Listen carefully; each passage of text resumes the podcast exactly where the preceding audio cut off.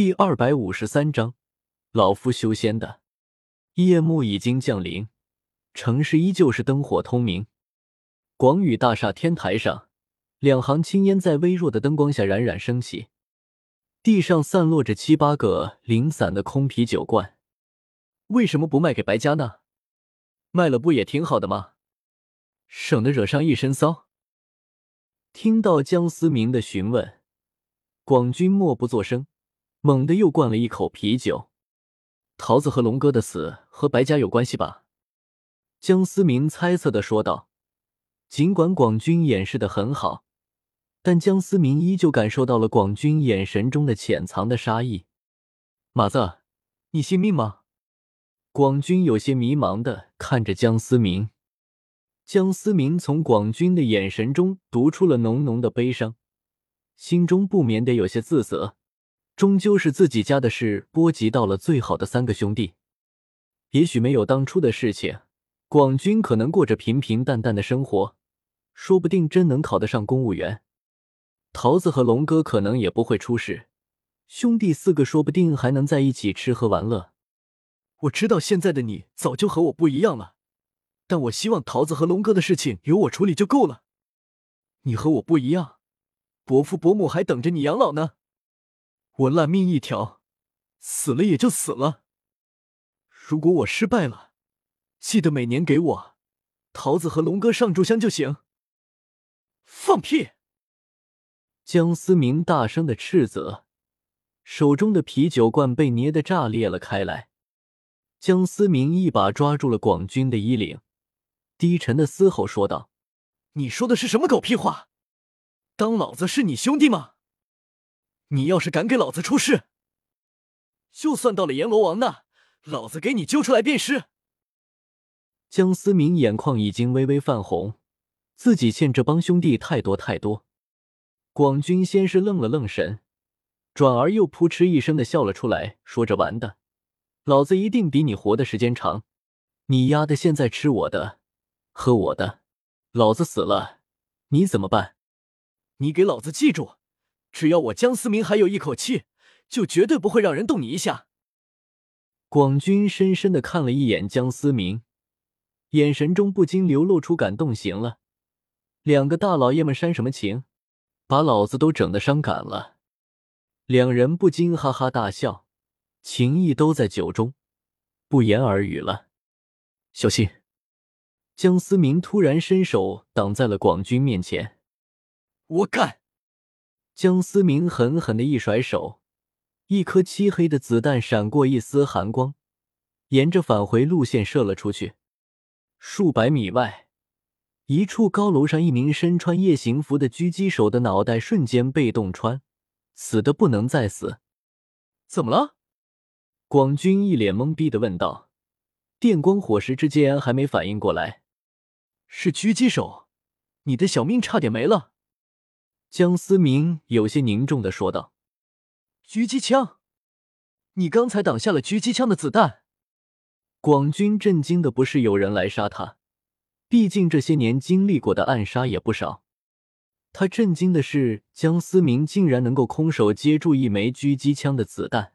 不比手枪和步枪的威力，狙击枪号称小型远程火炮，根本不是人力所能抗衡。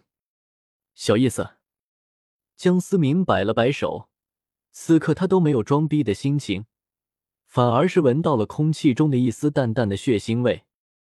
原本凝聚在第四十九层的血煞之气，竟然有几分上升的趋势。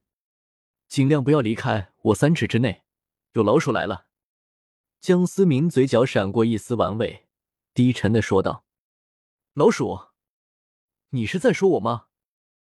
阴暗的角落里，长相惊悚的老者拎着一颗滴血的人头，缓缓的走了出来。白天行，借着微弱的灯光。广军不敢置信的看着那颗狰狞的人头，废物果然就是废物，还不如让他成为老夫的养分。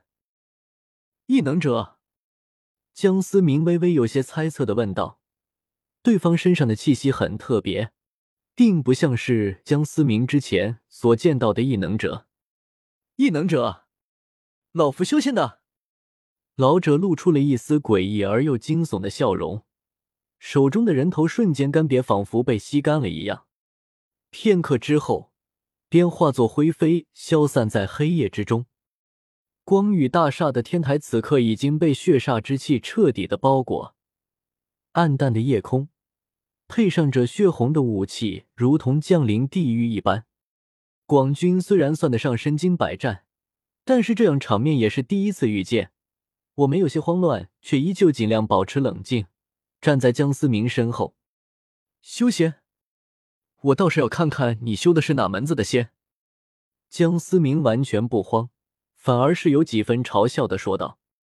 江思明能够感受到对方体内那糟粕的能量，尽管累积的能量已经堪堪能够和魂王相比，但能量的斑驳，恐怕连十分之一无法利用出。对方的修炼方法倒是和邪魂师有几分相似，都是用人命来修炼。只是邪魂师虽然不是什么好东西，但邪魂师体内是纯正的死亡。不想眼前这个半吊子像个怪物一般。小子，能够挡住狙击枪，看来你也不是普通人。你的血肉一定很美味。老者阴森且带着欲望的看着江思明。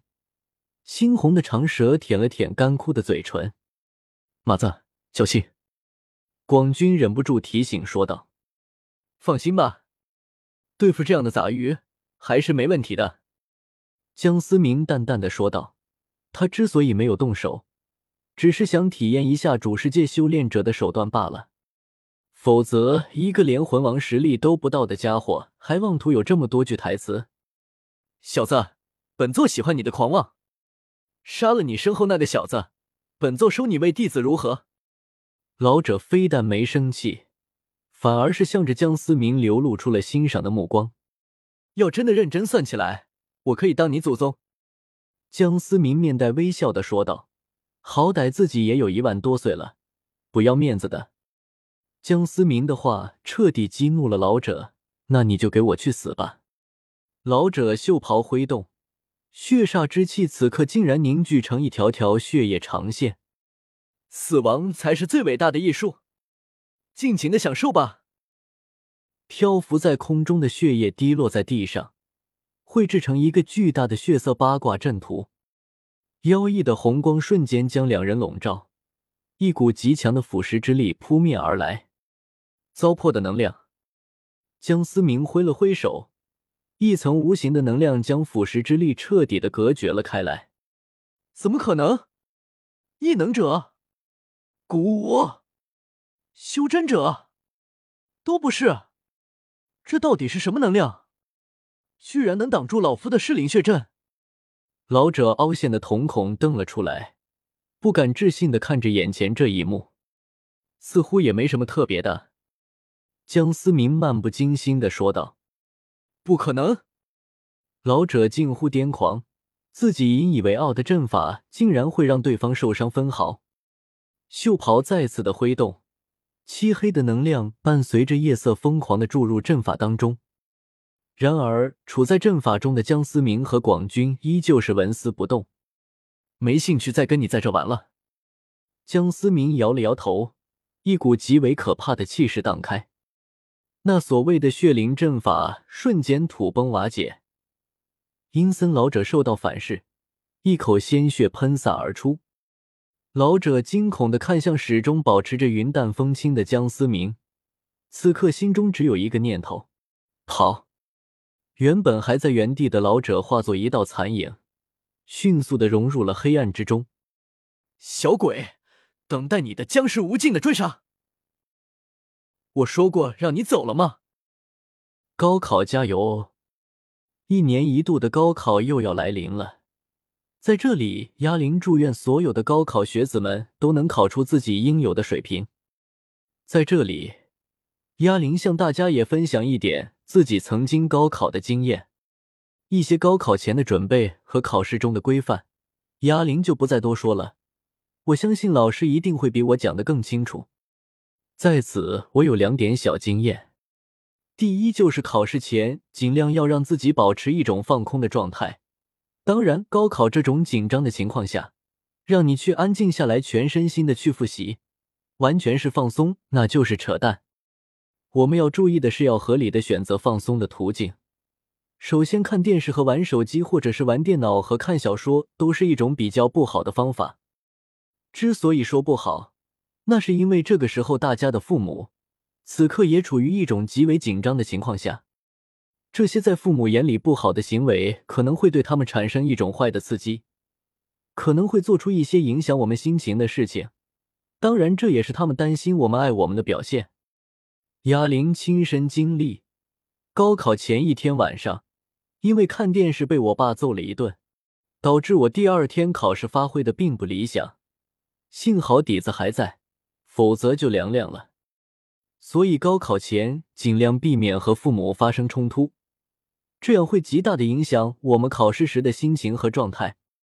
最好的放松方式是跑步或者是做一些运动，这样不仅可以让我们的心在运动之后保持平静，还能有助于我们的睡眠。让自己保持一个最佳的状态，但是一定要小心，不要着凉了。适当运动。第二点，千万别乱吃东西。虽然传言说巧克力有助于考试的发挥，但是违反你平时的进食规律，吃一些你平常不总是吃的东西，结合人紧张的情况下，可能会导致一些腹泻、头晕的症状。所以说，尽量不要违反平常的进食规律，因为特意的去吃一些所谓有助于思路的食物，本身也是一种暗示，可能会让我们表现得更加紧张。这就是压铃一些小小的建议。作为曾经的一名考生，我也明白众多学子的心情，请不要对高考充满恐惧，也不要高考他嗤之以鼻。虽然我相信命运会做出最好的安排。但是我们的努力也应该让命运觉得我们值得眷顾。高考是人生的第一个驻点，它虽然代表不了全部，但也是我们的第一场战斗。不要轻视它，因为它是我们第一次可以证明自己的机会。不要恐惧它，因为这是我们必须迈过的一道坎。存在即是有价值，面对它并且战胜它，证明我们的价值。时间是一封最长的告白信。它不是写给亲人的，也不是写给爱人的，而是写给我们自己的。我希望所有人收到的都是一封纯真而又甜美的告白。鸭铃在这里祝所有的学子们金榜题名，静看长安花。